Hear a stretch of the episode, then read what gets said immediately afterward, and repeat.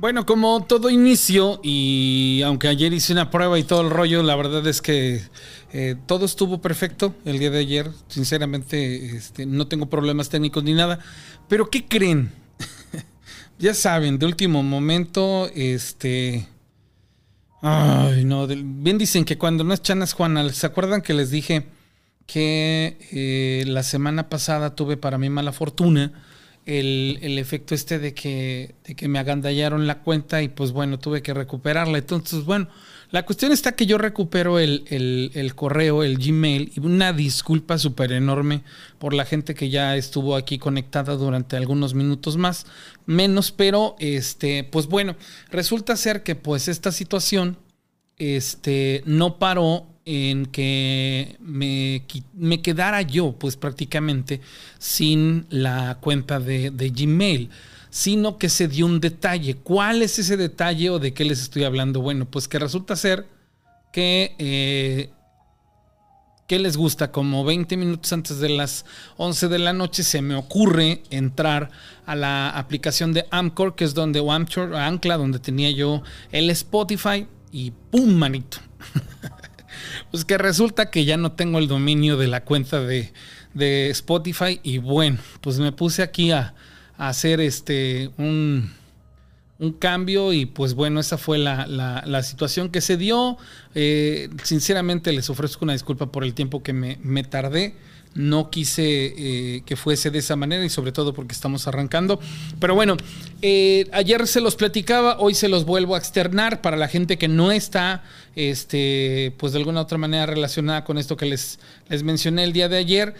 En efecto, nosotros estábamos haciendo el programa en la radio con, con una situación en particular. Y esa situación en particular es por el hecho de que, de que regresé. Entonces, pues bueno, lastimosamente, este por cuestiones tecnológicas de tecnología ya no me da este no tengo acceso pues a poderles transmitir en radio y en las dos plataformas. Entonces para no entrar en detalle y, por una situación así este regresamos al estudio para que esta situación se, se empiece este a normalizar. Mañana tenemos Delfos y más adelante tenemos más, este, más actividad. Le mando saludos a Melchorín en Palmira, amigo. Me da mucho gusto saludarte. Y bueno, pues a toda la gente dice, listos para seguir disfrutando las historias de miedo. Este.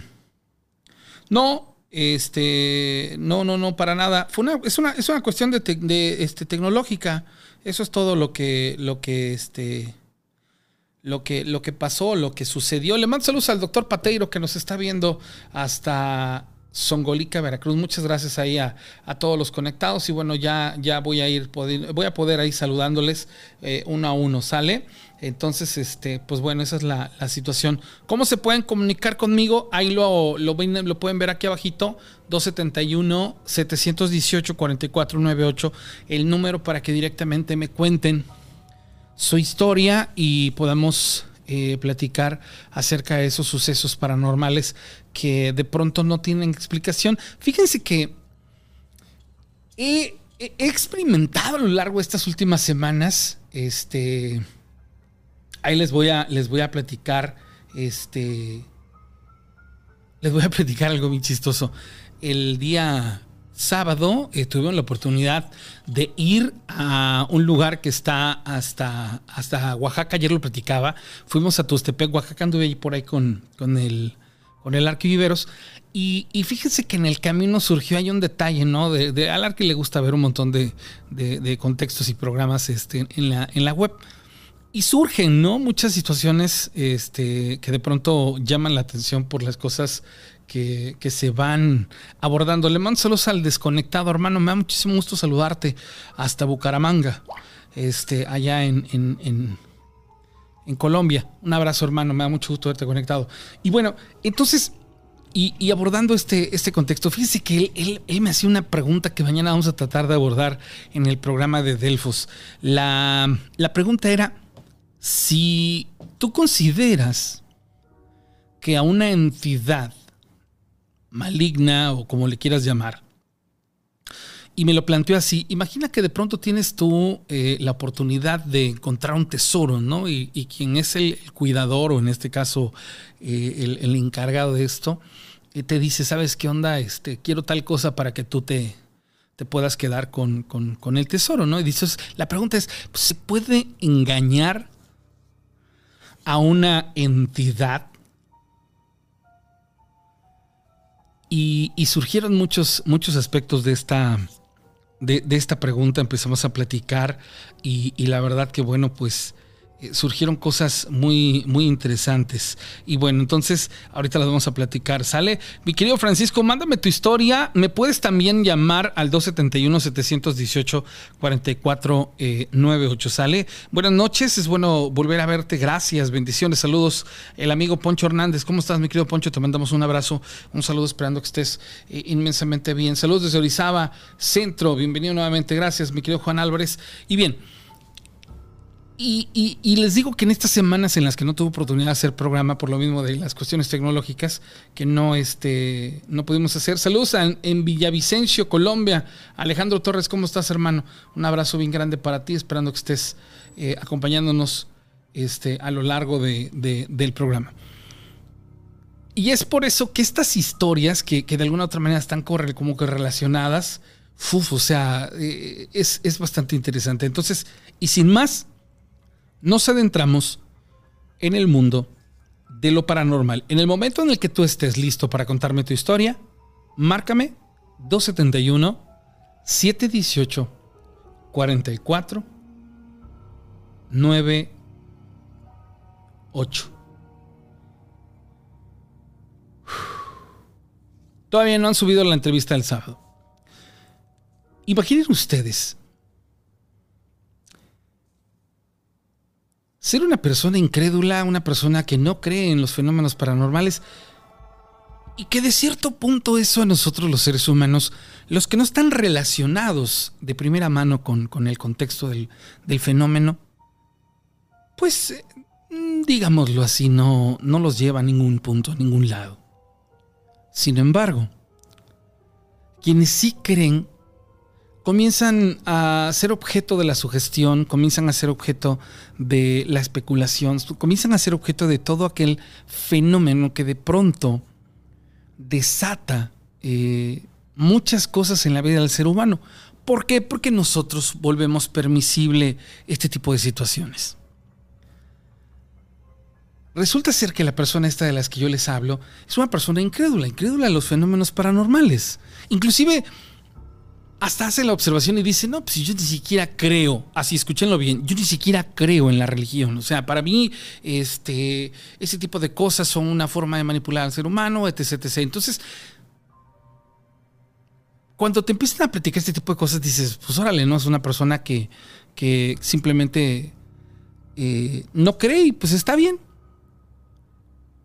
Pero hace mucho tiempo, si ustedes recordarán, les platiqué una historia de un amigo que pertenece a una religión en específico y que difícilmente esta persona me, hablaría con mentiras por las cuestiones de su educación. Hagan de cuenta que una situación muy similar pasó con esta persona que, que de principio y de primera mano me empezó a platicar que él no creía en ninguna cosa o en ninguna clase de fenómenos paranormales hasta que algo inexplicable le ocurrió en la vida. Él, una persona ahora ya mayor, me cuenta que a lo largo de los años en los que estuvo casado, pues era una persona que vivió una relación nada extraordinaria, nada eh, diferente. Y pues bueno, al hacerse viejo, él y su esposa, pues ellos sabía, él sabía y tenía claro que en algún momento pues alguno de los dos iba a faltar. Una persona de poca fe, una persona eh, que no cree en los fenómenos, una persona que pues prácticamente eh, no tiene este, ciertos aspectos que en otro momento eh, pudieran ser factibles para que una persona que se ve involucrada en la, en la cuestión de, de, este tipo de eventualidades que tienen que ver con los fenómenos, pues bueno, tenga ciertas características. Y resulta ser que su esposa y de la, así de la noche, de la, de la noche a la mañana, se encuentra muy enferma. ¿Y qué creen? médicamente a los pocos días el diagnóstico es tan, tan, tan increíblemente cruel que le dicen prácticamente estás en tus últimas semanas de vida. Entonces la persona que me estaba platicando el suceso me dice, pues imagínate, en mí, en mi perspectiva de vida, ese contraste cuando me enfrento a que mi esposa en ese momento se encontraba prácticamente desahuciada en sus últimos días de vida porque ella tiene una enfermedad mortal. Yo le pregunté, oye, ¿y qué hace una persona que no cree en Dios, que no cree en nada, cuando se enfrenta a una situación así? Dice, mira, yo simplemente acepté y dije dentro de mí que esa situación pues no estaba en mis manos y que pues de alguna u otra manera podía haber sido yo. Al pasar de los días y al, empezar a, entender que su, pareja pues iba a, a partir de este mundo, se empezó a quebrar en la cuestión emocional. Hasta llegar a un punto en el que él lo dice así, dice, yo tuve la necesidad de orar, pero yo nunca había orado. Dice, yo necesitaba escuchar palabras de aliento porque me estaba de pronto y de la nada llegando y cayendo el 20 de que en cuestión de nada me iba a quedar solo porque no tienen hijos esta, esta pareja. Dice, y empezaba yo a entender la muerte de una manera completamente diferente a como la veía siendo una persona incrédula. Y resulta ser que ante esta situación pasa lo que lo inevitable. Fallece su pareja. Y al fallecer, él dice que entra en una depresión al entrar en la depresión, él empieza a enfermar y al paso de las semanas a colocarse en una posición en la que de alguna u otra manera él se estaba enfrentando a un fenómeno que le ocurre a cualquier persona que pierde un ser amado y entre, digamos así, las, las cuestiones que luego platicamos, y más los mexicanos así, no, es que vino por él, su, mujer, se lo quiere llevar con él. es muy normal que, ese tipo de situaciones pasen. Y alguien se lo externa le dice, no, es que es tu mujer que te quiere llevar. dice, no, él seguía recio, él seguía este, renuente, ¿no? Entre ese contraste entre creer y no. Y dice la persona, cuando yo estaba en el peor momento de mi vida, mal, realmente mal, empiezo a soñar a, a mi pareja. Ella empieza a hablar conmigo en el sueño y me dice que estuvo bien que en los años de mi vida no creyera, pero que era un momento de que se acercara. Así se lo externó. Dice, es que ella en mi sueño me dijo que era momento para que para que yo me acercara a Dios. Pero yo jamás me había, había aceptado esa situación. La cuestión está que empecé a tener de manera constante el mismo sueño. Ella hablándome de que ya estaba bueno, de que tantos años y que era momento de que yo hiciera un cambio, una reflexión y que pues empezara yo a creer. Entonces, dice, yo me preguntaba, pues, ¿en qué, tengo que creer, no? O sea, porque al final de cuentas, eh, las personas cuando son de mente, de mente, bueno, no de mente, no, cuando tienen algo muy, muy arraigado, difícilmente abren su, su, la posibilidad de este tipo de cosas. Y dice, y dice él, Rana, empecé a experimentar las cosas más increíbles que en la vida pensé que podían pasar. Resulta ser que después de empezar a tener esos sueños recurrentes, él opta por hablar con un sacerdote y él le cuenta lo mismo que me estaba contando a mí, o, lo misma, o la misma situación que me platica a mí. Y me dice que resulta ser que yo no creo en nada y este y bueno, entonces el sacerdote le dice, no, pues, ¿sabes qué onda? Es que sí te tienes que acercar a Dios, tienes que, acercarte a, un poder. Y en este caso él, hablaba de una divinidad que le diera el consuelo, el, consuelo y sobre todo, bueno, que él pudiera, digámoslo así, eh, sujetarse de, la mano de lo espiritual y eh, este, tratar de sobrellevar la muerte o la pérdida de su pareja. Y señoras o señores, algo que me dejó con la boca completamente abierta, dice, yo comencé a acercarme a Dios. Dice Rana, te lo juro que yo empecé de cero, prácticamente como un vaso vacío. Empecé a escuchar hablar de la vida de Dios, empecé a leer la Biblia, empecé a adentrarme en la cuestión religiosa. Y al paso del tiempo me volví un hombre de fe. Y al volverme o convertirme en un hombre de fe, de haber cambiado lo que por muchos años estaba arraigado en mi ser, te quiero externar, te quiero decir que yo me encontraba en la sala de mi casa. Estaba viendo la televisión y en ese momento sentí como si el tiempo se detuviera.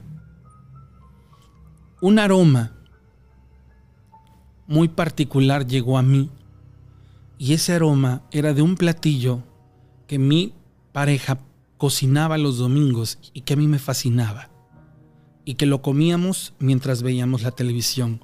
Cuando yo estaba observando la televisión, dice, a mí me llegó ese aroma. Me hizo en ese instante ponerle el mute a la televisión. Dice, me quedé en el sillón respirando ese aroma y tratando de entender de dónde venía.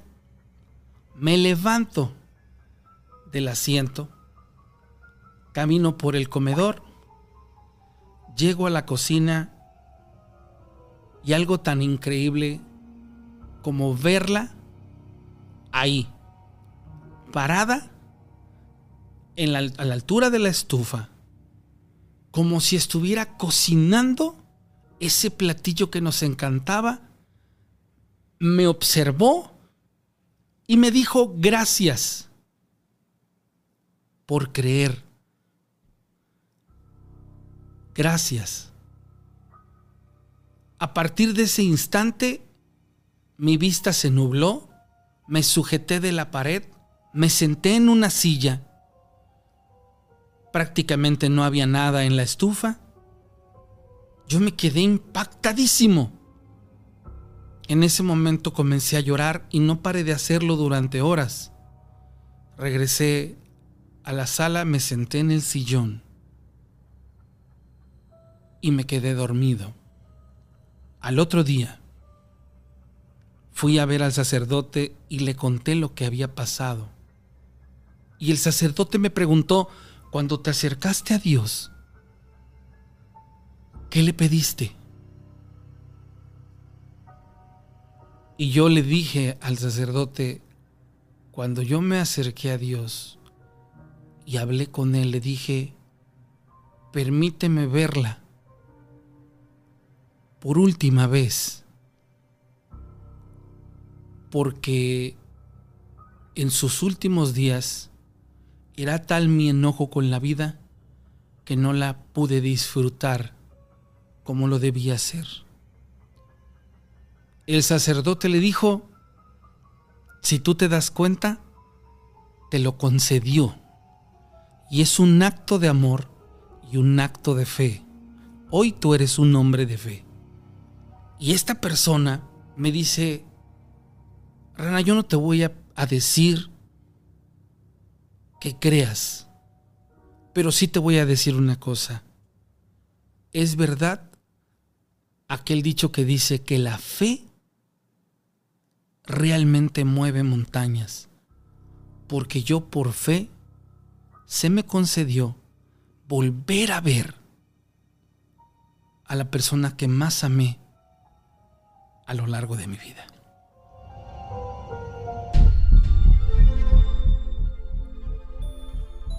Simple y sencillamente, yo creo que hay muchos fenómenos, muchas historias que a veces, más allá de ser impactantes, terminan teniendo una historia muy, muy increíble, pero a la vez que nos abre la perspectiva de ciertas situaciones. Dice, ¿cómo estás? Buenas noches. Te voy a poner en contexto. hace 15 días subieron a un grupo de redes sociales una publicación. Preguntaron que si conocían a algún sacerdote que practicara exorcismos. Obviamente hubo todo tipo de comentarios, pero me sorprendió que la mayoría decía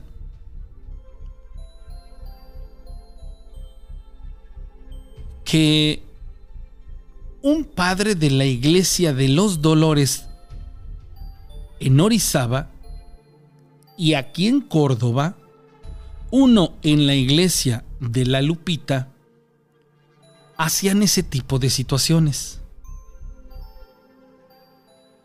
Quiero hacerte saber que a mí me llamó mucho la atención por un factor interesante. Córdoba y Orizaba son dos ciudades cercanas. Dice, y en cada de ellas, cada una de ellas, pareciera que la iglesia tiene preparados a una persona en particular, para alguna situación de este índole. ¿Qué te parece esa situación? Que la misma iglesia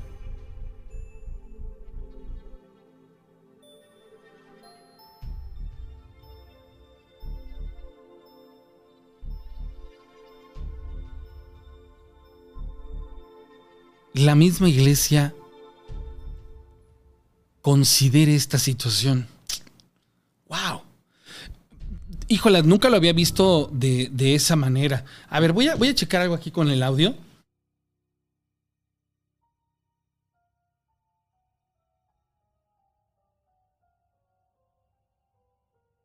Bueno, ya, ya chequé, el, el, audio está, está perfectamente bien. Y entonces, pues bueno, eh, eh, la situación de, lo que yo les, les platico, este. Es, algo, algo interesante, ¿no? Por, por, por, el detalle de que la iglesia como tal tiene eh, a bien un sacerdote. Fíjese, nunca lo, lo, había yo analizado de esa manera. Y fíjese que es algo que se podría de pronto, este, pues, cuestionar, ¿no? ¿Por qué la iglesia tiene un sacerdote con estas características que practique exorcismos preparado. Y aquí lo que no sé es si es en cada, en cada punto o por coincidencia en Córdoba y Orizaba haya uno. Yo sé que aquí en Córdoba este, el sacerdote, pues bueno, eh, es un sacerdote extranjero. Y lo, lo, ubico, lo conozco porque este, él eh, realiza sus, su servicio en, en, una capilla que está este, aquí por, por la colonia eh, Nuevo Toxpan. Dice Lidia Chávez Moro, buenas noches, ¿cómo están? María del Carmen, ¿cómo están? Me ha gusto saludarlo. Spartan Robert, este... Ari Espinosa, ¿le puedes mandar saludos a Nilton Yair, que nunca se pierde los episodios y que se recupere pronto? Mi querido Nilton, te, te mandamos súper buena vibra, esperando que te, te, te, recuperes muy pronto. Susana Alcázar, buenas noches. Rosa Enciso, ¿cómo estás? Este, ¿Cómo te puedes comunicar conmigo? ¿Cómo me puedes contar tu historia? Hazlo al 271 718 4498, ¿sale? Ese es el número telefónico al cual te puedes comunicar conmigo y este y, podemos eh, platicar. Dice, saludos, excelente, excelente noche. Saludos a Daniel Cruz y a Víctor Cacique en Orizaba. Son compañeros de trabajo del doctor Pateiro. Me da mucho gusto saludarlo, doctor y esperando que, esta noche eh, esté con nosotros y, bueno, nos acompañen toda, toda la noche, ¿sale? Este... Saludos a Chelo Huerta y Alete. Este, que están conectados. Susi Lu, ¿cómo estás? Este. Ay, Dios mío, las cosas que luego se, llegan a dar me da, me da mucho este. Mucho gusto verlos conectados. Señores, estamos arrancando después de, un mes de, inhabilitado por la cuestión de, de, las redes y todo lo demás. Pero bueno, entonces, La, la idea es esta. Cuando platicaba yo con el arquitecto sobre esa situación, pues, imagínense, ¿no? Estaba, estaba interesante el, el hecho de si se podrá engañar un ente. Y luego les digo que esta persona que es incrédula me cuenta esta historia y me quedé así como de, ¿qué, qué correlación? Bueno, o por qué fue mi punto de vista o por qué se los estoy explicando de esa manera. Porque lo que yo le contextualicé al arquitecto fue el hecho de que, a final de cuentas, un ente, si lo tratamos de describir, ¿qué es un ente? Vámonos al, principio simple, ¿no? O sea, pues, ¿qué es un ente? Pues es una persona fallecida convertida en energía con ciertas características, ¿no?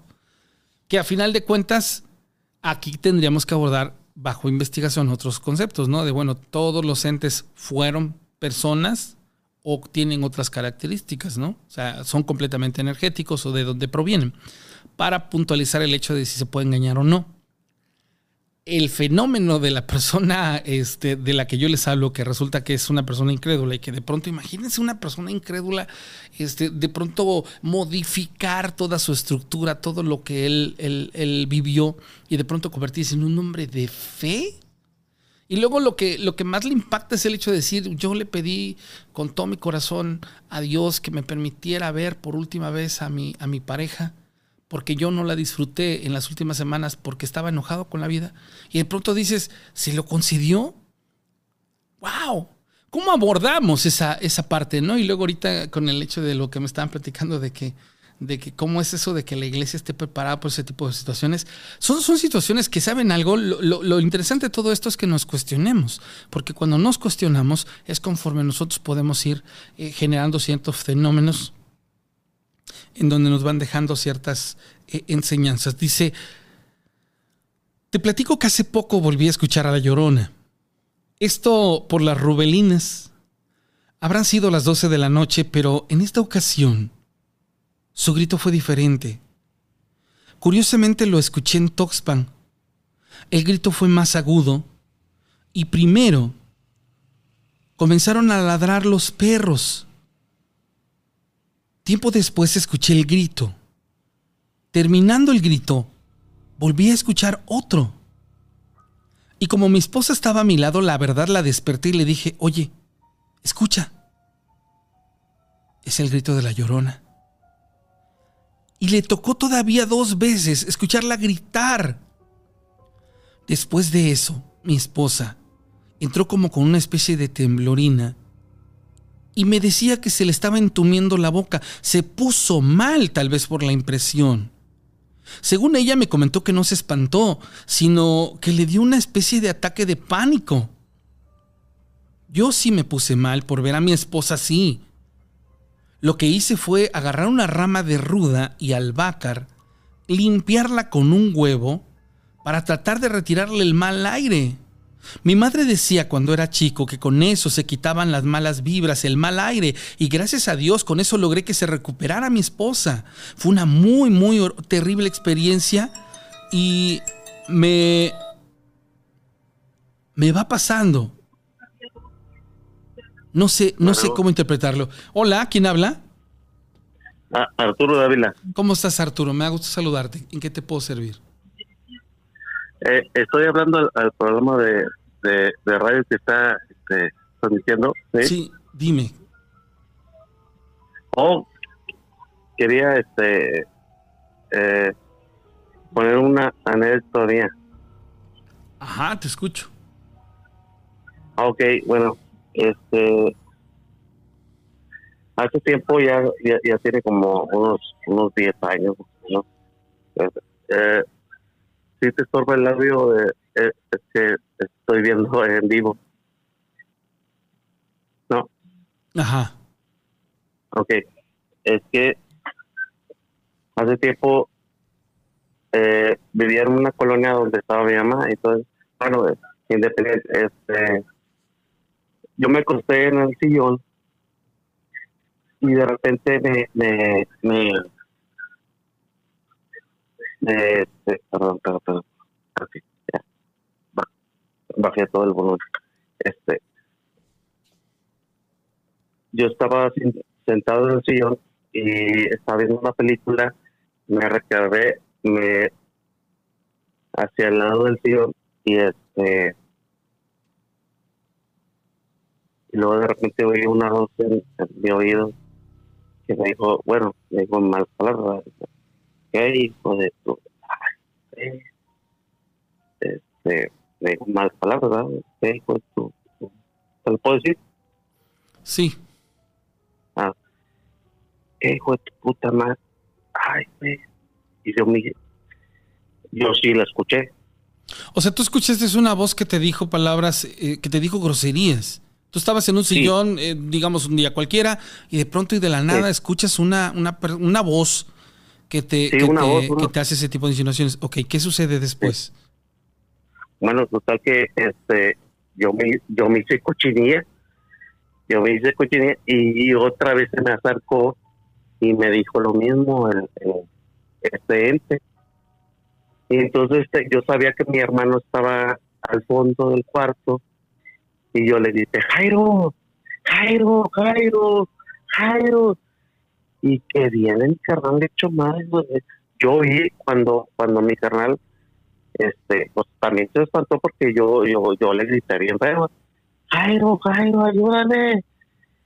Y, y él, y él se levantó y cuando él me agarra, o sea, Arturo, ¿qué tienes, Arturo? Y él siente una, una, este, energía también que se le puso. Ay, cabrón, qué pedo, qué hay aquí o qué pedo. Ah, y luego, donde, donde él me agarra, yo, yo me zafo del, del, de la cosa esa que me, me, estaba este, en el oído, Y entonces, este, yo le digo a mi cara, ¿sabes qué? Aquí alguien, alguien anda, anda muerto, no sé qué pedo vamos a gritar, este, salta aquí, y así. Empezamos a decir maldiciones, de que esto, que lo otro, este aquí, por favor, este, aquí no eres bienvenido, y que esto, otro.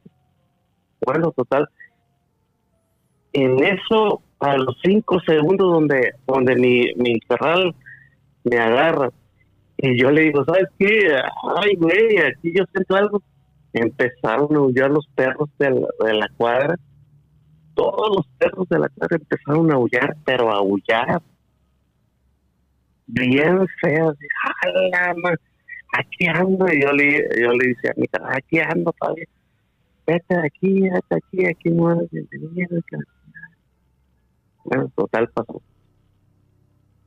Eso pasó un día, al día siguiente, este, pues esa colonia era muy, bueno, esa calle era muy reservada este, cuando yo voy caminando ahí por la calle, hay una casa que nosotros pensamos que era como una tipo bodega. Nunca la abrían, era un portón grandísimo, amarillo, y, es, y ese día ese portón amarillo estaba abierto. No, pues bien, yo, yo voy pasando, pues este, a mero el fondo estaba un féretro con flores, todo, pero no había gente. No había nadie. Y yo le dije mi canal, oye, ¿tú conoces a alguien que salió? No hay nadie. Pues, pues no conocemos en la, cuadra, ¿no? Pero, ¿quién sabe quién sería? Pero sí, sí, lo más gato que yo sentí es que me habló al oído ese me habló al oído bien feo, siente no es, indescriptible cómo se siente eso este, la sensación. Oye, yo te quiero preguntar una cosa. Cuando a ti te pasa esto de la voz, a ti te, te da la famosa parálisis del sueño, y con esto me refiero no que estuvieses dormido, sino que te sientes como, como si estuvieras eh, detenido, abrazado, sujetado por una entidad y por eso es que tú le gritas a tu hermano porque tú en ese, ese instante experimentaste una agresión. No, no, no.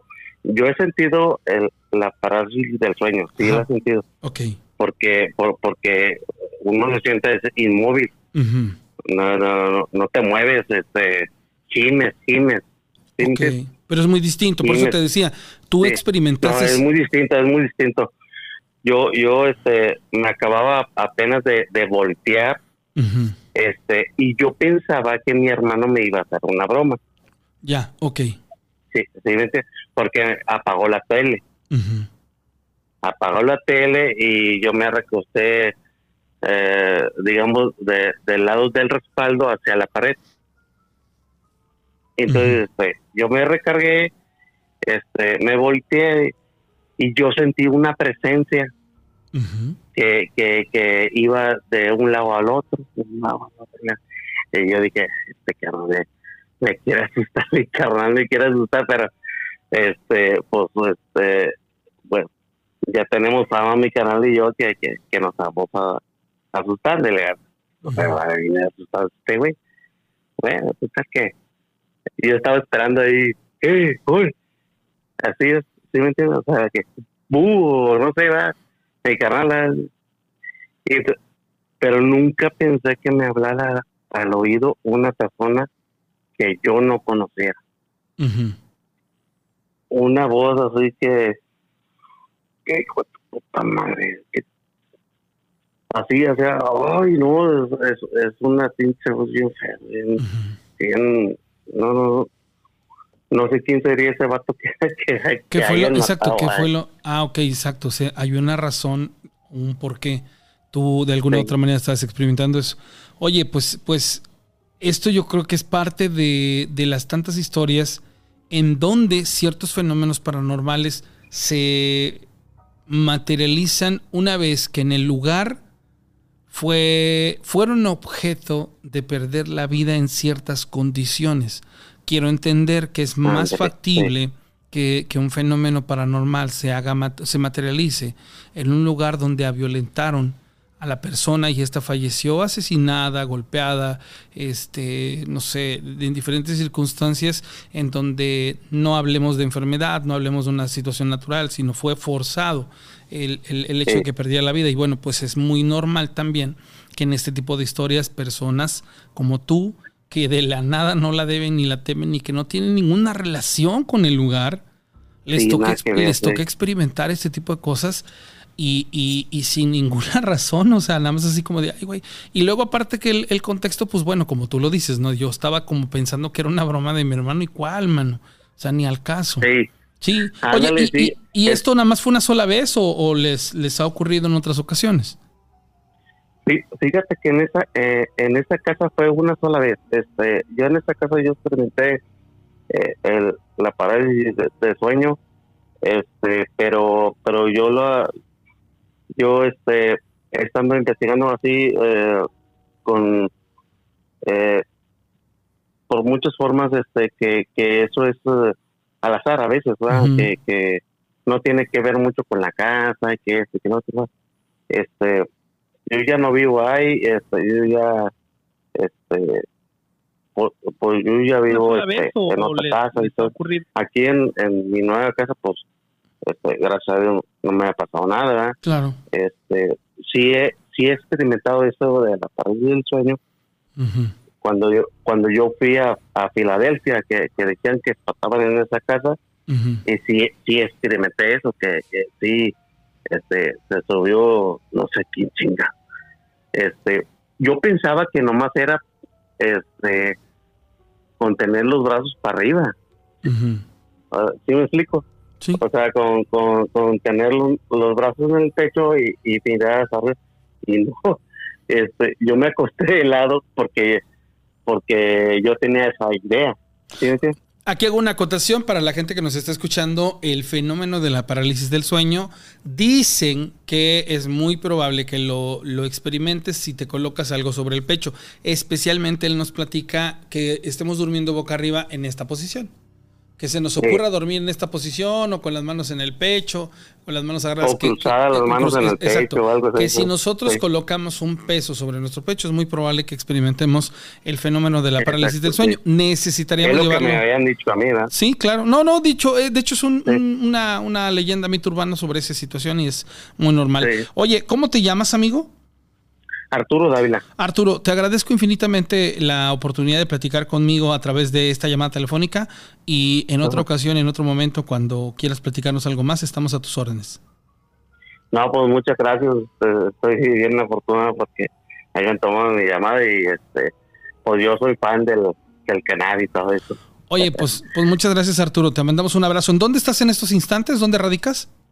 En Matamoros, Tamaulipas. Perfecto. Un abrazo hasta, hasta la bella Matamoros, Tamaulipas. Un abrazo. Gracias. No, hombre, al contrario. Gracias, hermano, por, por comunicarte y por estar al pendiente de, de, este programa. Muchas gracias. Saludos a la familia, familia Dimas Fabián en Orizaba. Dice, buenas noches. Ahorita les, les platico esta historia que me hicieron el, el favor de llegar, hacer llegar. Saludos a Yo Escobar. A ver, para, para toda la comunidad que ya está esté conectada. Se dio un fenómeno hace nueve meses que ustedes como bien lo saben, los que son fans del programa, yo ya había salido de la radio después de 20 años de carrera como locutor. Durante 7 u 8 meses estuve fuera. El año pasado, en el mes de octubre, me reincorporo a la parte directiva, ya no este, como locutor. Y tengo la oportunidad de regresar el programa a las tres plataformas en donde originalmente lo, pasábamos, en la radio y, en, Facebook y en YouTube. A lo largo de esas semanas y meses, pues bueno, yo tengo la necesidad de involucrarme muy de lleno con las cuestiones de la radio y desplazo el programa a pasar el programa exclusivamente los días miércoles. Todo venía de manera muy normal, sin embargo, hace un mes se dio una situación, una circunstancia en la que lastimosa o desgraciadamente, este, ¿cómo explicarlo? Me quedo sin las cuestiones tecnológicas para poder continuar la transmisión del programa efectuándolo de desde la radio. Por eso, a lo largo de tres semanas, ustedes no vieron nada en redes sociales.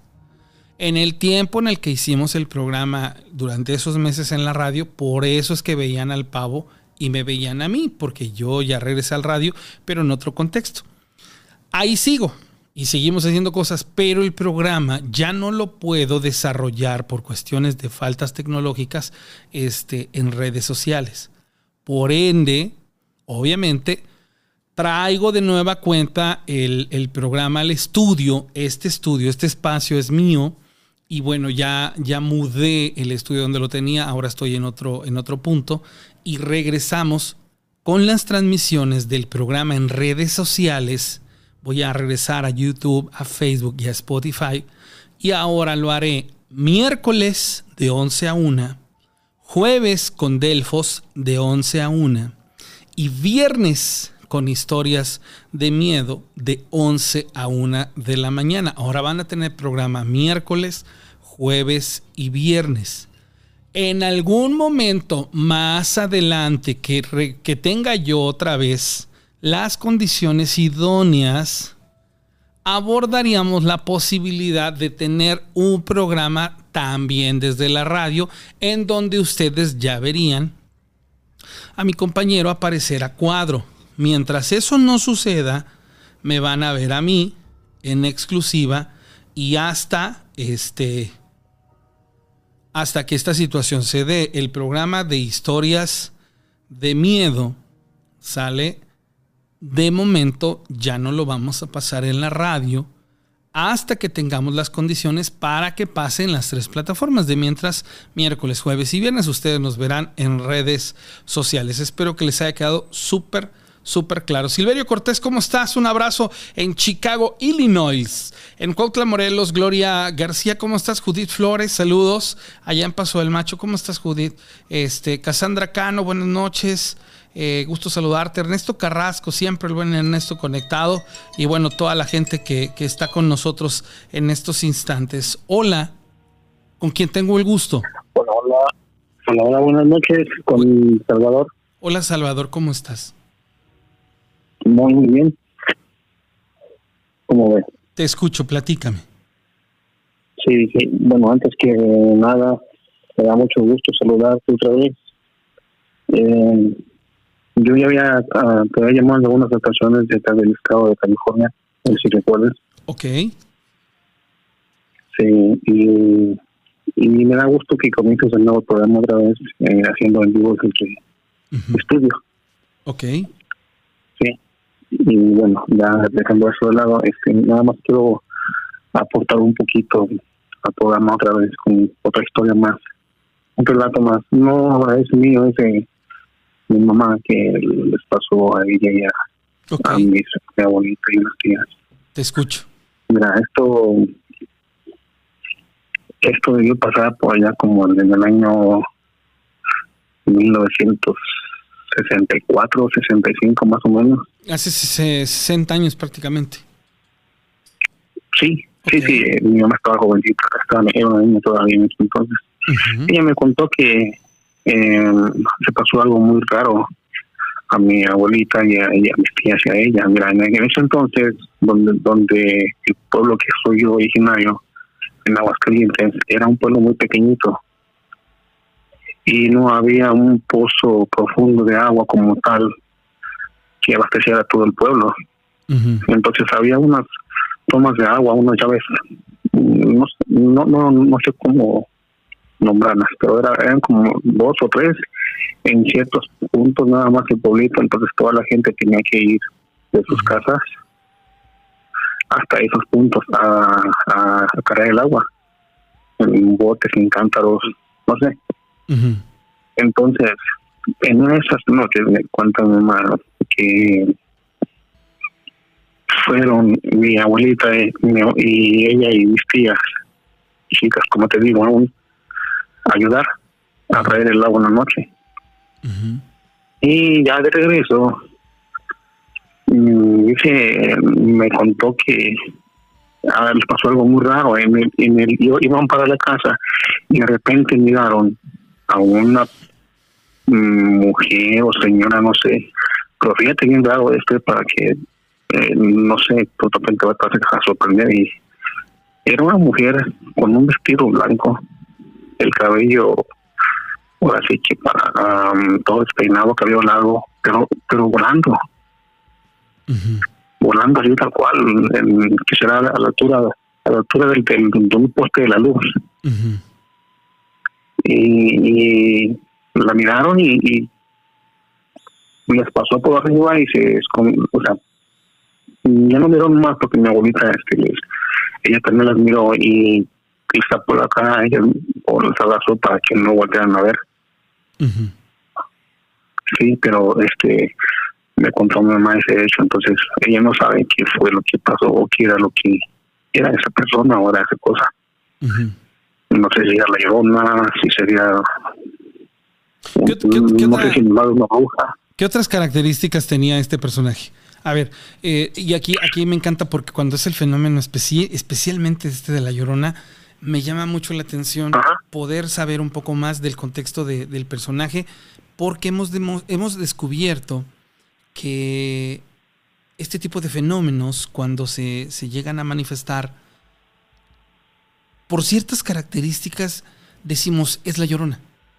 Pero muchas veces atrás de ese personaje se esconden cosas muy increíbles. Ahora bien, ¿esto lo platicaron con personas aledañas o, del, o, circunvecinas del punto en donde sucedió el fenómeno? ¿Algún vecino? ¿Alguien? No. No. Ok. Eh, ¿Se, no, sabe, no ¿Se sabe de alguna eh, eh, situación, de algún fenómeno en ese lugar en especial? De algún accidente, de alguna mujer asesinada o algo por el estilo? No, no, no creo. No, es entonces era un muy pequeñito, te digo. Ok, entonces, si yo te preguntara, después de, esta situación y de analizarlo, de pensar, porque cuando este tipo de cosas pasan, nos hacemos 20 mil millones de preguntas hasta que nuestro cerebro nos ayude a entender un poco de qué estábamos viendo o qué pasó. ¿Tú lo puedes explicar de alguna manera? Pues yo a, mi, a mi forma de pensar y ver las cosas mm, para mí era una una bruja. Pero vamos a lo mismo o sea como una bruja va, va a poder volar así que en cuerpo así como una persona normal pero flotando sin ninguna tela ni nada o sea solamente o, o, la yo mira yo he escuchado relatos de gente que cuentan sus historias, que dicen que la llorona cuando se aparece, de repente es un brinco y hay por allá, como si estuviera como si fuera un chicle, vamos, y arriba se, se, se, vuelve a su, a su tamaño normal. Quizás fue eso, es la única explicación que yo le puedo dar. Me, me llama la atención que de muchos relatos que nos han contado sobre brujas, tú a ella la defines vestida de blanco. Fíjate, es, es un, detalle, un, detalle interesante, un detalle interesante porque cuando hemos hablado de brujas no acostumbran eh, describir más que bolas de fuego, bolas de energía, eh, pero no, no alcanzan a, denostar ciertos aspectos del ropaje, por ejemplo. En este caso dices blanca, y güey, pues yo siempre pongo a pensar pues, cómo, cómo es ese rollo, ¿no? De una, una bruja vestida de blanco. No sé, muy interesante. Voy a, investigar, amigo, voy a investigar acerca de, una bruja vestida de blanco. Wow, eso sí me, me, me, coloca en una posición en la que me quedo estupefacto por esa situación. Mira, mi mamá lo que me contó nada más es que eh, iba descalza. el, el, así que la ropa era una bata blanca. Eso es como los que andas cuando vas al hospital que te ponen tu bata. De ese tipo de bata así blanca y como te digo, con el, pelo suelto y se le movía con el aire cuando iba por arriba flotando. No, no, las características son, son, son, vaya, de una mujer vestida de blanco con cabello largo volando. dices, güey, qué, increíble. Y, bueno, qué relación tenga con este aspecto, si no lo sé. Voy a, voy a investigarlo, no sé, me parece fenomenal el, el, personaje como tal. No había escuchado de esas características y esas circunstancias, pero pues bueno, todos los días escuchamos historias que nos dejan impactados y esta es una de esas. Exacto. Bueno, pues eh, era un relato más al programa. Muchas gracias. Y pues como te digo, vuelvo, a reiterar que me da mucho gusto que comiences nuevamente con programas de tu estudio. Hombre, te agradezco. Te mando un abrazo enorme y, feliz de la vida de, de, escucharte vía telefónica en esta noche, amigo. Un abrazo. Gracias, igualmente buenas noches para todos. Hasta luego, gracias, buenas noches. Oigan, qué fenomenal, ¿no? Un personaje de, de, esta, de esta índole. Saludos a Fernando Yair en Querétaro, Abraham Soto Rivero también está en Querétaro, en Izhuatlán del Café está Martín Trujillo, a Salvador Domínguez, que nos manda a saludar, Laura Estela en Aguascalientes, ¿cómo estás? Alberto Oyer, Oyer Vides Oyer, Oyer Vides Lara, no, no sé si lo estoy diciendo bien. Gracias. Eh, verás, mi querido Alberto, que pronto subimos los, los programas. Eh, José Tobar en Texas, hermano, ¿cómo estás? Gilberto Gómez, un abrazo. Charis García, Lisette Castillo en Morelia. Vientos, José Antonio, este, Susanville, California, a Joe Escobar, gracias, Chiquita Aguirre, este, un abrazo a Dieli Arce Sánchez, ¿cómo estás? A mi buen amigo Vani, ¿cómo estás, hermano? Tiempo sin saber de ti, gustazo, este, saludarte. Dicen, cada diócesis hay uno o dos sacerdotes exorcistas para atender este tipo de situaciones. Yujus, ¿cómo estás en Yanga, Veracruz? J. Ramón Torres, este, que está conectado, Kika Gómez. Este, te mando un, enorme eh, saludo. Mi querida Kika Gámez, perdón. Desde Río Blanco, Aaron Guzmán, Mariano Escobedo, Alfredo Meret, gracias. Axel Israel desde Minnesota. En Chicago, Ney Ro. A María José Aguilar, Díaz Conde, Alberto, ¿cómo estás? Este. A Juan Chico dice: Deberías de hacer una colaboración con Enfrascados. Claro, con gusto. Este. No los, no los ubico todavía, pero los voy a, buscar. Y claro, yo, créanme, las invitaciones que me han hecho, con todo el gusto del mundo, he, sido colaborativo, participativo. Digo, a, a, lo largo de 12 años, imagínense cuántas historias he escuchado. ¿Cuántas historias no les puedo contar? Claro, con gusto. Este, Daniel Díaz Reyes, excelente. Ya se pagua, ¿cómo estás? Allá en Orizaba. Y bueno, pues un montón de, de, mensajes. Quisiera leerlos todos, pero luego se ponen bien pesados. Ay, no digas en Son re especiales en ese rollo. Dominga González en Alemania. ¿Cómo estás, amiga Dominga? Gusto saludarte. Luis, en San Luis Potosí, José Antonio Limón. Me quedo Martín Trujillo, gracias. En Boca Río Romario. Este. Allá en Totutla, el buen Bani, hermano. Gustazo en, en poderte saludar. Sale a Pilar González Vargas. ¿Cómo estás? Peter Cuboy. Este. Bueno, pues entonces ya, Alipe Gerardo, ¿cómo estás? Charis García, bueno, ya yo les, les di la, explicación, ya les conté, ya les, les hice ahí el, el, el, porqué de esta situación. Es algo que en su momento, cuando vuelva a tener las viabilidades necesarias, o por lo menos este, necesarias, claro que lo volveremos a hacer, ¿sale? Mientras tanto, pues bueno, ya ahí les, les platiqué. Le quiero mandar saludos ahora a la gente que está conectada en, YouTube. Le mando saludos a Patillas del Ángel. ¿Cómo estás? Diceo, ¿cómo estás? Fernando, este. Mi querido amigo Fernando, gracias a Dios, está bien. Después de que falleció su mamá, pues por obvias razones, él ha eh, experimentado ciertas situaciones que tienen que ver, y si estoy en lo correcto, con el factor de la depresión. de alguna u otra manera tratado de ser este, puntual en el sentido de, tratarme de comunicar con él en ciertas ocasiones sin, sin ser este, e, enfadoso, ¿no? De estarle ahí escribiendo seguido, ¿no? Pero sé que está bien. Y me digo, Fernando, si ves este podcast, te mando un abrazo bien grande. A mi Dolores, ¿cómo estás, Sammy? Muchas gracias. Te agradezco ahí la colaboración. A Patillas del Ángel ya le había saludado, gracias. Este, Beatriz Espinosa, Laura Velázquez, a Fernando Figueroa. Ah, pues es, este es el que está conectado. Mi querido Fernando, gracias, amigo. Gustazo en, en, poderte eh, saludar. Fíjate. Hablando yo de ti, tú que estás aquí conectado, qué gusto me da poderte escuchar, Fernando. ¿Cómo estás? A ver.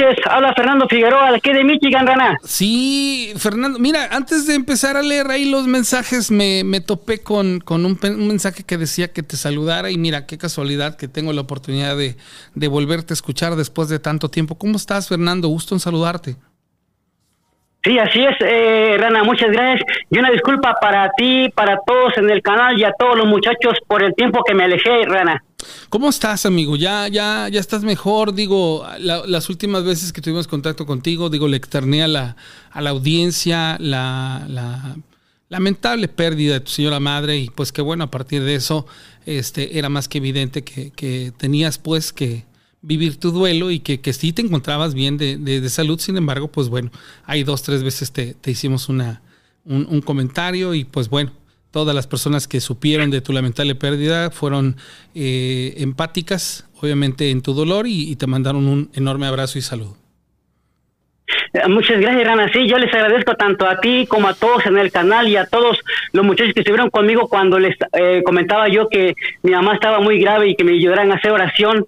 Pero después mi mamá falleció y fue que me alejé porque es una depresión muy fuerte, Rana, que pues solamente tenemos una sola mamá, como dice la gente, y, y es un dolor muy fuerte que es difícil eh, poder este poderlo pues salir adelante, aguantarlo pues, Rana. Sí, no, esa es una, una situación que me queda más que este, más que clara, amigo Fernando. Muchas gracias, Rana. Pues digo, un agradecimiento para todos y a ti en especial también y a Pavo. Y aparte, fíjate, Rana, que aprovechando que ya estoy aquí con ustedes nuevamente, saludo para todos en el canal una vez más, a todos los que estén conectados y quiero contarte una historia, si me lo permite, Rana. Cuéntamela, te escucho. Ah, gracias, Rana. Fíjate que esto que te voy a comentar son de los muchos todavía este, relatos que aún no les he terminado de contar, tanto a ti como a los muchachos. Y este que te quiero comentar pasó cuando yo tenía apenas 10 años, eh, Rana. Sucedió en el mercado principal de Cuernavaca, Morelos, el que está a un lado del Palacio de Cortés. Es el más antiguo. Ok, ¿qué sucedió, Fernando? Ahorita te voy a comentar una parte de mi versión, porque la otra parte que se queda, que se quedó aparentemente inconclusa, lo me lo comentó el padre Gregorio, el padre Goyo, que el cual yo yo ayudaba mucho en la iglesia, te, he comentado mucho que le pasaban también cosas ahí muchas malas a él también.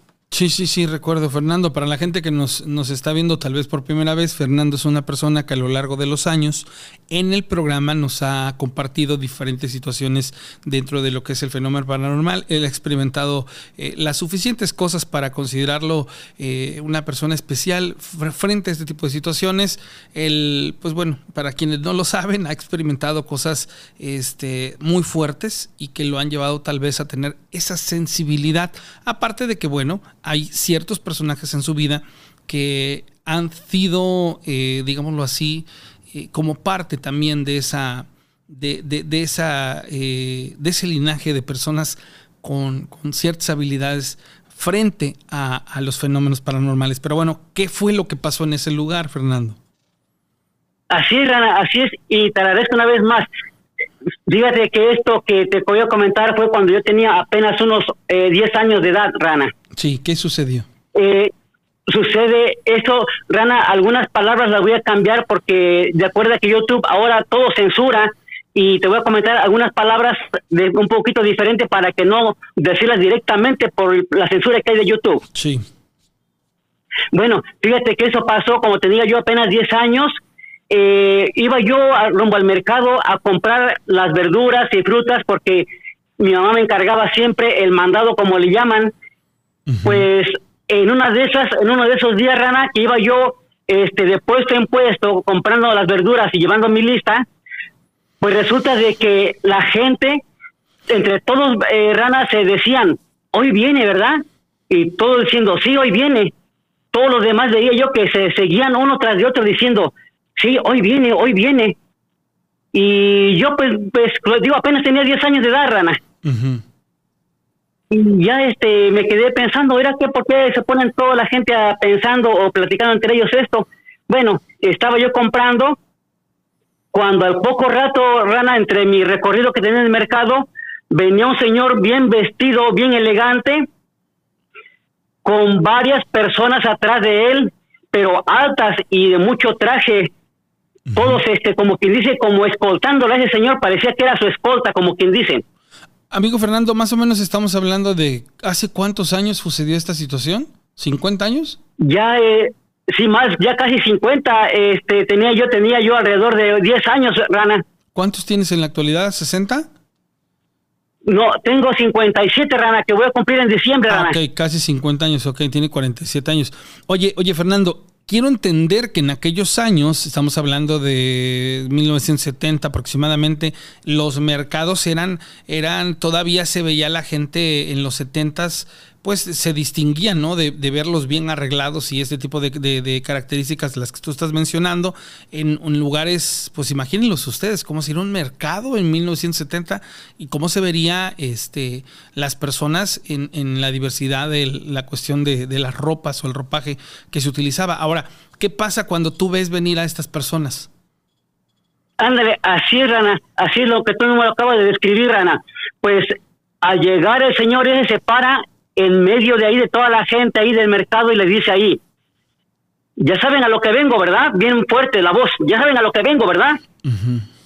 Y toda la gente diciéndolo, el señor se llamaba Juan, es lo único que voy a decir, a uh apellidos no, porque era un hombre muy malo ese señor. Sí. Pero su nombre actual era Juan. Sí, don Juan, sí, ya sabemos a qué es lo que viene, sí, ya sabemos. Y le da la orden a sus hombres a que llevaran a recorrer puesto por puesto, Rana, ponían, llevaban unas bolsas como de mandado y la gente le depositaba ahí paquetes o envoltorios de papel en su bolsa de esas personas. Haz de cuenta que iban recolectando, Rana. ¿Qué recolectaban? ¿Los productos que vendían? E, es lo que yo pensaba, pero no, Rana. Ellos recolectaban papeles envueltos en envoltorio, papel de periódico, lo depositaban adentro. Y es lo que tú mismo dices, Rana. Yo dije, ¿y ahora por qué estos señores andan recogiendo solamente papeles este, o envoltorios? ¿Por qué no se llevan frutas, verduras, legumbres? ¿Por qué no se llevan eso? ¿Por qué llevan otras cosas ahí? Y me quedé preocupado pensando. Y después que le digo a la señora, una señora que estaba yo comprando frente a ella, era muy conocida, le digo, oiga, güera, ¿por qué están haciendo esa señora? ¿Por qué no llevan este verduras y frutas?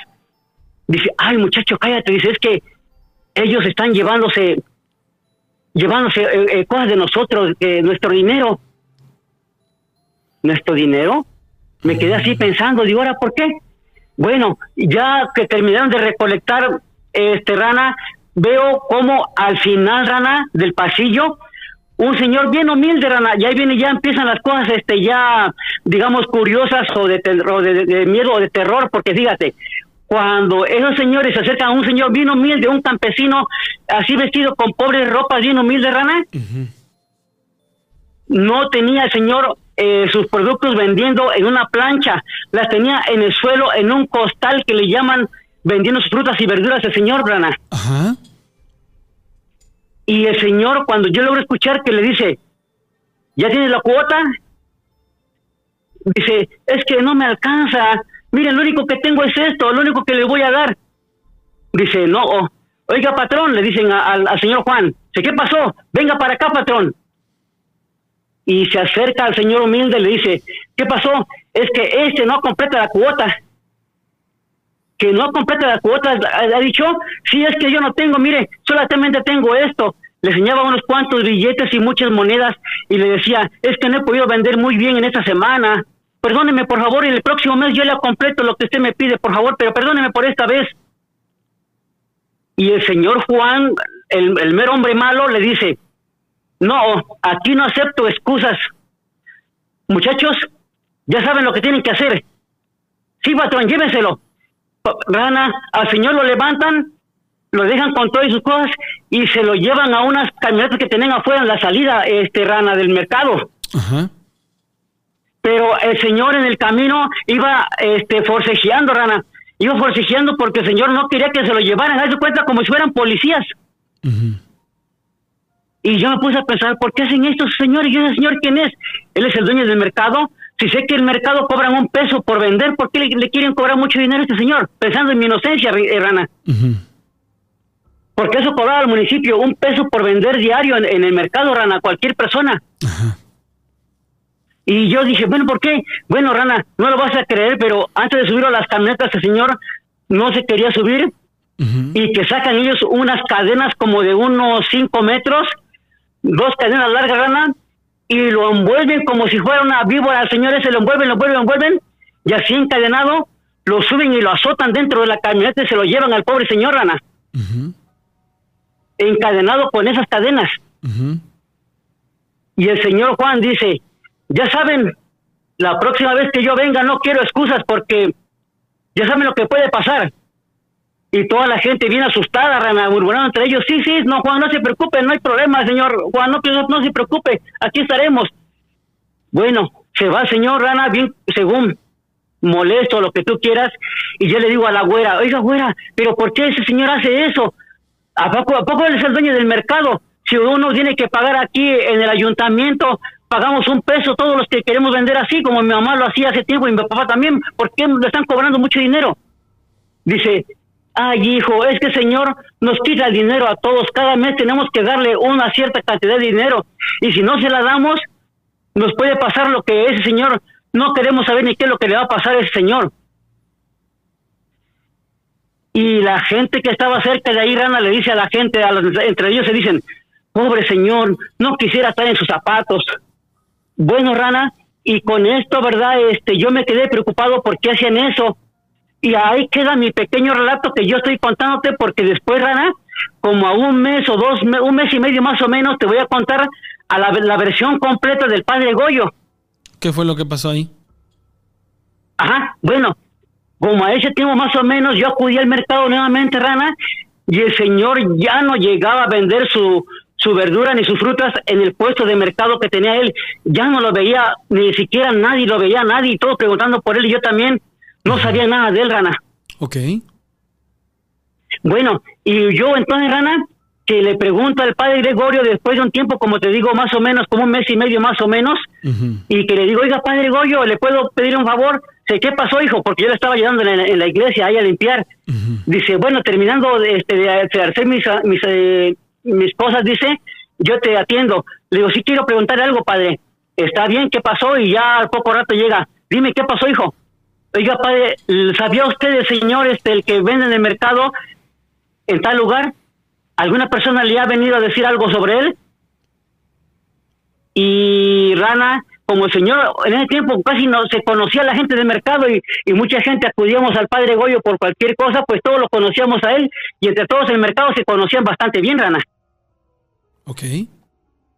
Y que me dice el padre Goyo, hijo mío, dice, ay, no sé ni cómo decirte, hijo, lo que es lo que pasó, dice, pero tú ya eres un hombrecito y tú ya estás un hombre ya preparado, porque yo sé cómo es que tú no te dejaste engañar por un demonio, tu amiguito imaginario. ¿Recuerdas de mi amiguito imaginario alguna vez que te comenté, Rana, hace tiempo? Sí, Fernando. Ajá, bueno, dice, tú lograste apartarte del mal, dice, y ahora sé que eres un hombre fuerte, dice, y te voy a decir qué es lo que pasó. Mira, resulta de que apenas unas semanas atrás vinieron a tocarme en la madrugada y ya después estuve yo, este, pues bien dormido, no quería salir porque ¿quién me está tocando? Siempre, siempre mucha gente a cualquier hora de la noche no dejaban dormir al padre Gregorio, a veces por alguna emergencia rana. Y dice que le pasó así, que le tocaban la gente, la gente le tocaban y sale él de la ventana, se asoma y ¿qué pasó? ¿Para qué se andan brincando la iglesia? Porque la iglesia tenía unas este, cubiertas rana, o unas barrotes, estaba alta la iglesia alrededor la gente se brincó y le dijeron, padre, venga al panteón, por favor, queremos que venga al panteón, pero ya, por favor, venga, padre. Dice, pero ¿qué pasó? Venga, por favor, prepárese, véngase, por favor, ya urge, padre, que venga al panteón, venga rápido. Bueno, el padre de mala gana estaba cansado, como te digo, y desvelado, pues fue hacia el panteón. Y no solamente voy a decir que es un, el, panteón principal de los primeros en Cuernavaca que se construyeron, Rana. Y resulta, Rana, de que allí estaba mucha gente, estaban en una tumba abierta, Rana. Estaba una tumba abierta y le dijeron al padre que allí estaba enterrado el señor al que se lo llevaron la gente mala. Acabaron con su vida, Rana. Ah, ok. A ver, Fernando, ¿y lo habían ido a enterrar sus familiares o lo habían ido a enterrar ellos o cómo está ese asunto o por qué estaba la, lápida abierta? Este, fíjate que el señor pues no le dijeron nada al padre Goyo porque como sabían que era gente mala los que atentaron contra su vida, lo enterraron así en forma sin que nadie lo supiera, Rana. clandestina, ¿no? Ah, exactamente, así mero, Rana, exactamente así fue. ¿Y luego qué pasa? ¿Por qué encuentran el ataúd abierto? estaba abierto el ataúd, la tumba abierta, como que la rascaron, pero para sorpresa me dijo el padre que hasta el padre Goyo estaba, cuando me lo contó, este Rana estaba nervioso porque me dijo así, hijo mío, no lo vas a creer, pero lo que vi se me dejó impactado. Yo, ¿qué pasó, padre? ¿Pero por qué? Porque ahí el difunto, dice el señor que vendía verduras, tenía abrazado al señor don Juan y encadenado y no lo soltaba.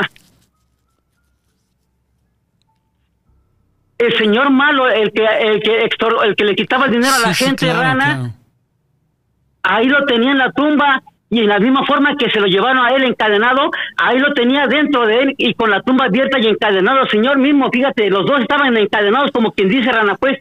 En la, en la, o sea, no se había escapado ni nada, o sea, para todos fue terror el ver la tumba abierta y encontrar a la persona secuestrada prácticamente con las condiciones en las que se lo llevaron, las cadenas y todo eso, abrazada del famoso señor Juan, el cacique que en ese momento los extorsionaba, ¿cierto?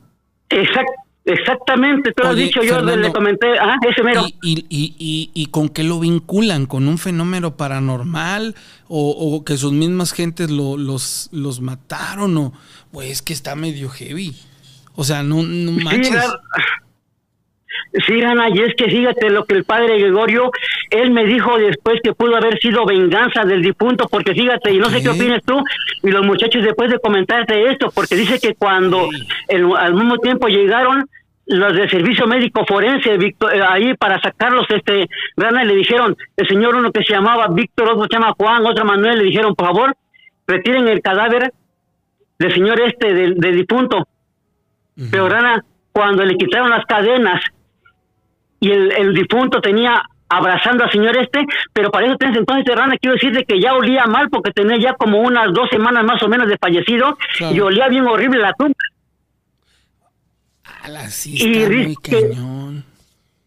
O sea, la, gente, a ver Fernando, la gente interpreta que esta persona, eh, eh, digo, lo entendemos, vaya más que simple, eh, era una persona humilde que fue desgraciadamente víctima de, esta mala persona y de alguna manera, ya desde el plano espiritual, él logra llevarse a la tumba a, este, a esta mala persona.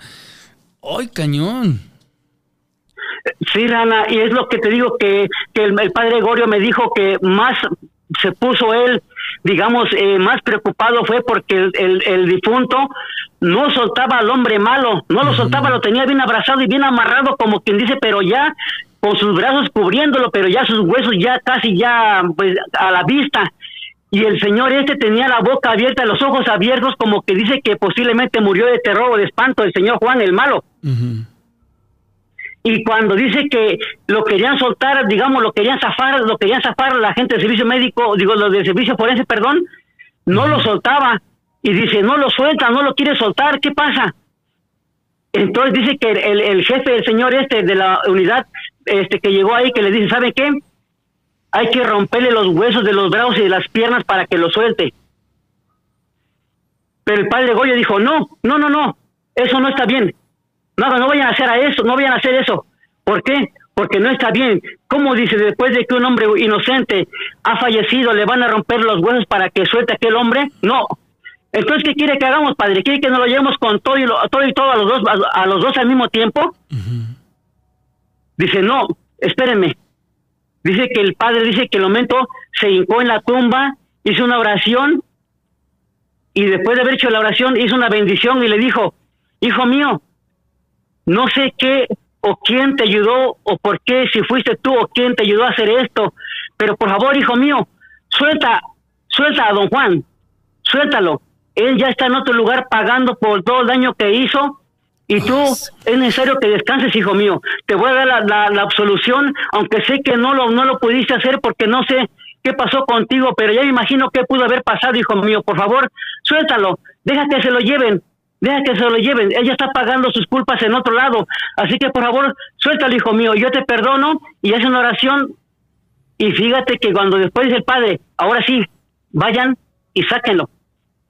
Fueron que cuando ya este fueron este las personas a, quitarlo de encima, el muerto o el difunto que ya estaba como te digo el, hombre el, hombre el pobre el pobre inocente señor cómo vieron cómo sus huesos y sus brazos se aflojaron y sus piernas también, y así soltaron a ese hombre.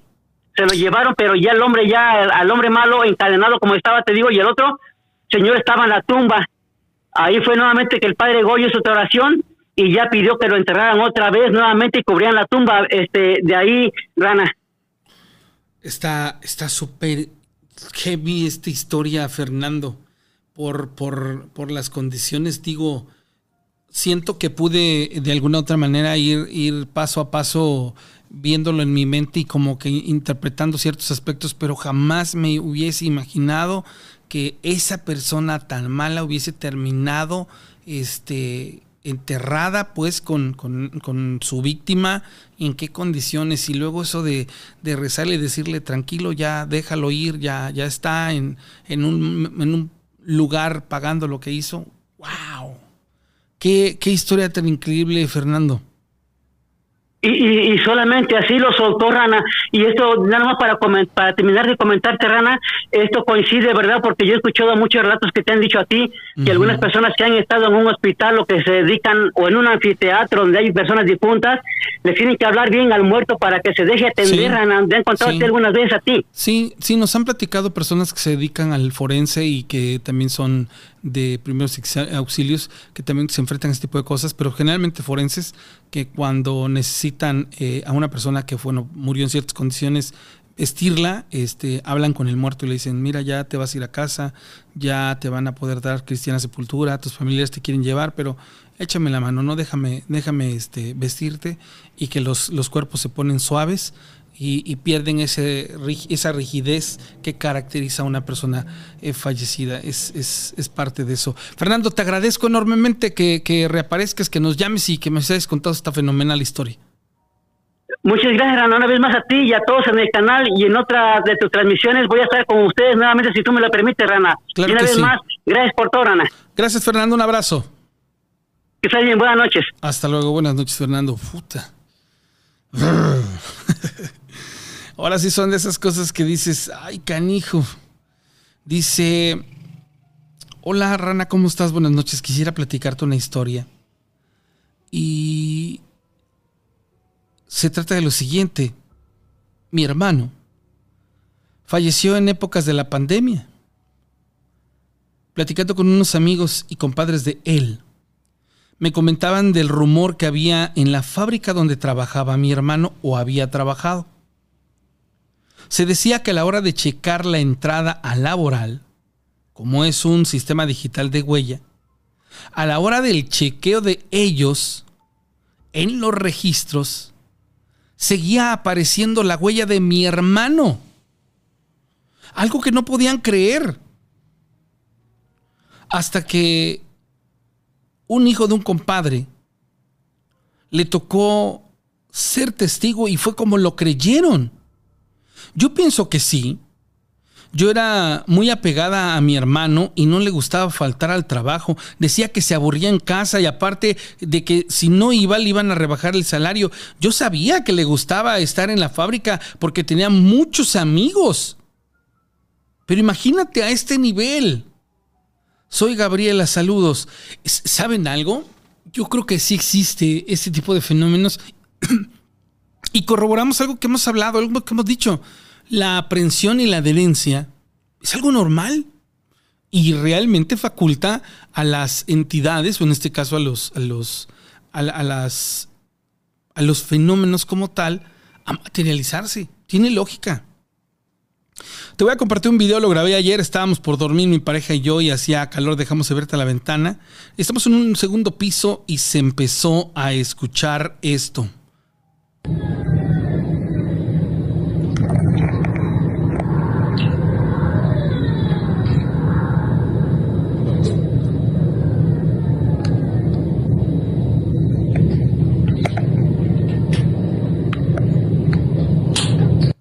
Ok, de nuevo.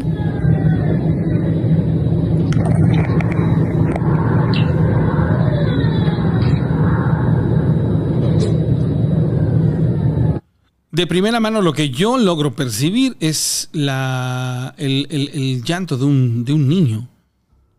Eso fue lo que a mí me tocó eh, percibir en este, en este audio. Wow. Sí que son de ese tipo de cosas. Y, bueno, ¿qué relación tenga con este aspecto si no lo sé? Muy, muy locuchonas, la verdad. Ciertamente.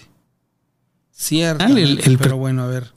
Este, gracias a todos los conectados, a la gente que nos va escribiendo, mandando eh, saludos. Saludos a Daniel Díaz Reyes. Dice José Antonio Limón, pronta resignación. Yo también pasé por eso y los que hemos pasado por ello, le damos gracias a Dios haber coincidido con nuestras madres. Gracias. Allá en Orizaba, Diego Alejandro, ¿cómo estás? Te mandamos un abrazo este, Enrique Silva. Te digo que son bien locos. Alfredo Meret María Cuenca, ¿cómo estás? Buenas noches. Créanme lo que cuando una situación se, llega a dar como eventualidad, si lo quieren ver así, este, no es porque uno quiera, son eventualidades como tal, son cosas que pasan por alguna situación y uno trata de, rápidamente tratar de, resolverlas, pero a veces no es, no es tan simple. Pero no es porque uno quiera, ¿eh? O sea, eso sí se los, se los dejo en claro. O sea, esa situación no es. No es de que, ay, uno, uno quiere. Dice Ami Dolores, dicen que las entidades que se manifiestan como niños en realidad son demonios. En la mayoría de las veces, fíjate que eso es lo que han experimentado. Dice Johanan Ramírez, te, extrañé, gracias. Dice, saludos Fernando, Dios lo bendiga, gracias. Amor de todas, como un niño llorando. Sí, también yo escuché eso. Mau Hernández, un abrazo. Eh, Laura Zavala, Francisco Pérez, a Ami que también está ahí, ahí este, conectada. Este, muchas gracias. A la gente que está en el, en el chat, dice Ernesto Aguirre, buenas madrugadas. Gracias, un abrazo a, todos ustedes por estar eh, conectados en el programa. ¿Sale? Mañana nos conectamos 11 de la noche. Hoy, hoy, discúlpenme, fue porque ahí es que Resulta que hasta el Spotify perdimos, pero bueno, eso tratar de recuperarlo. Esa es una, una situación real. Dice lo siguiente. Buenas noches, esta es mi historia. Yo me casé a los 20 años y mi esposo fue o es militar. Era militar, perdón. Por esta razón casi siempre me la pasaba sola con mi bebé de meses. Durante el día me gustaba disfrutar de mi bebé y en las noches hacer mis quehaceres. Uno de esos era lavar la ropa y lo disfrutaba. Mi mamá me decía que eso estaba mal, porque un día me espantarían Yo lo tomé con un, ay, nomás me quiere molestar. ¿Qué tiene de malo que yo lave la ropa de noche? Bueno, resulta ser que un día me tocó escuchar a una mujer que lloraba. Era un lamento y se escuchaba cerca. Ante eso mi piel se erizó y tal vez porque ya estaba sugestionada, pero no hacía caso. A veces me asomaba en la ventana, pero nunca veía nada. Y así pasaba. Cada vez se escuchaba más lejos y más bajito, hasta que, ya estando enojada, le dije casi gritando, ya deja de llorar. Y en ese momento, una mano golpeó la ventana y rompió el vidrio. Me espanté muchísimo, prendí una vela, la del bautizo de mi hijo. Desde ahí, les puedo asegurar que no hago ningún quehacer y menos de noche. Soy de la delegación Coyoacán, me llamo Laura. Laura. Ay, me erizaste la piel con esa historia, no más Yo no me imagino. Miren, yo soy, soy nocturno, sí me, encanta y todo este rollo. Soy miedosón, eh, sí. Yo aquí estoy en segundo piso, o sea, yo me asomo en la ventana, aquí ya tengo puerta, este, perdón, la ventana da a la calle, es un balcón, estamos en segundo piso y pues veo, ¿no? La ciudad. Estoy en el mero centro de Córdoba. Y eh, no, maca, güey, ¿no? Y más donde estamos. Ah, ya me dijeron que supuestamente en este edificio espantan, entonces. No, no, bueno, que espantan, no. Otras cosas, tantito peores, pero le agradezco al Arqui por haberme sugestionado. No, no es cierto, amigo, al contrario, gracias. No, no, no había yo recordado eso hasta este momento. ¿Por qué tenía que acordarme de eso? Dios mío. Dice, buenas noches. Te quiero comentar que esos que dicen de que si oyes la llorona lejos es porque está cerca y viceversa es mentira. Hace unos días la escuché cerca de mi casa. Para eso te comento que yo vivía frente de una carretera federal, la Córdoba-Veracruz, para ser exacto. Y una noche, una normal, temprano, no sé, las 11 tal vez, empecé a escuchar un grito.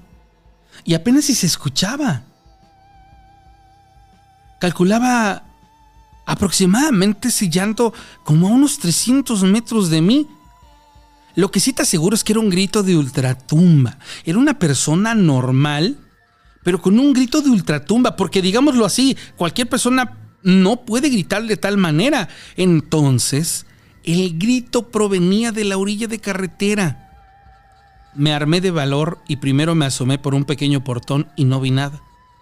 Luego salí totalmente y tampoco vi nada. Sin embargo, el grito comenzó a acercarse, ya no eran 300 metros, lo escuchaba aproximadamente a dos cuadras de distancia hasta que estuvo aproximadamente a 100 metros de mí. Fue entonces cuando decidí meterme, porque a pesar de que el tramo de carretera es recto por más de un kilómetro, no alcanzaba a ver a nada, ni en el carril de bajada, ni en el carril de, subida, ni para abajo ni para arriba. Y la verdad es que sentía que si yo seguía allí, iba a ver al ser que gritaba.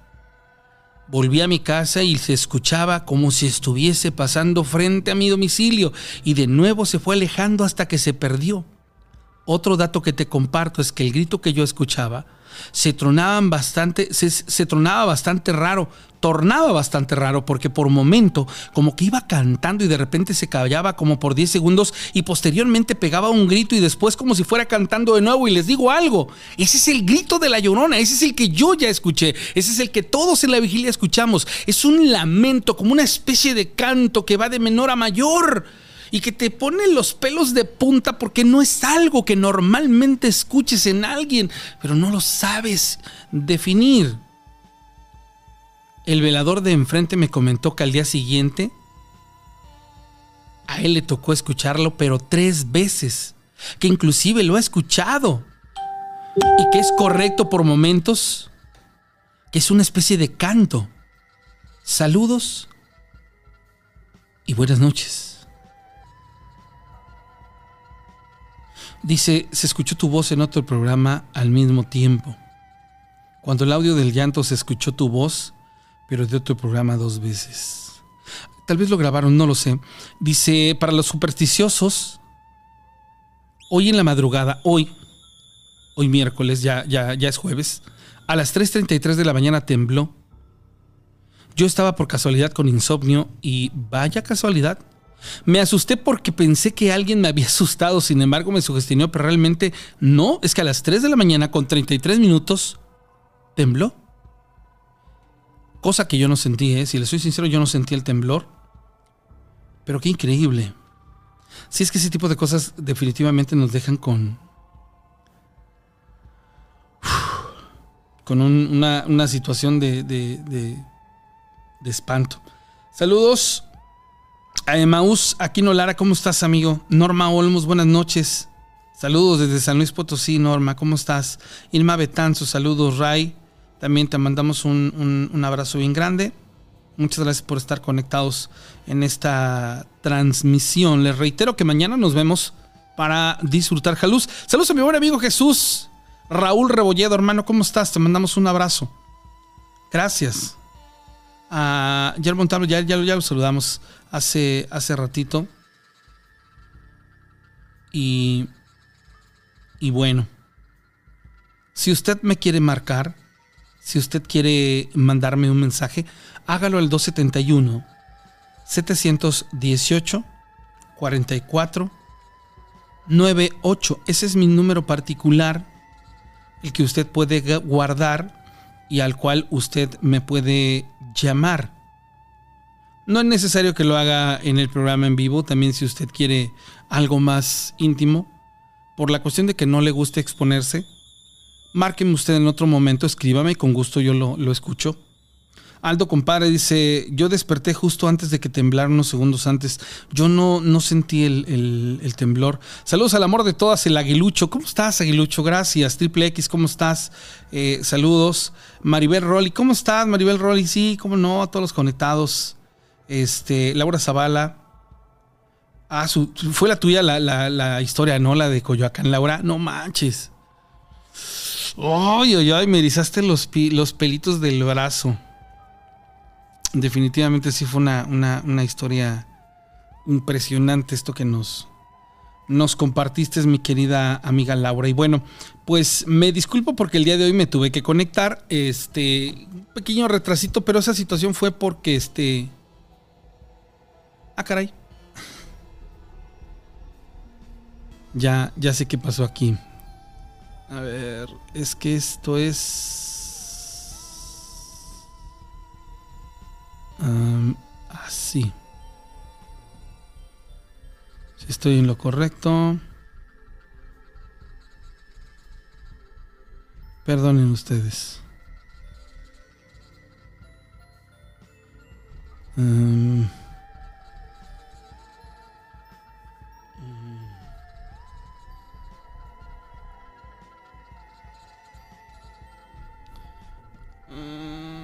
Algo, algo, algo me sucedió aquí, señores, discúlpeme.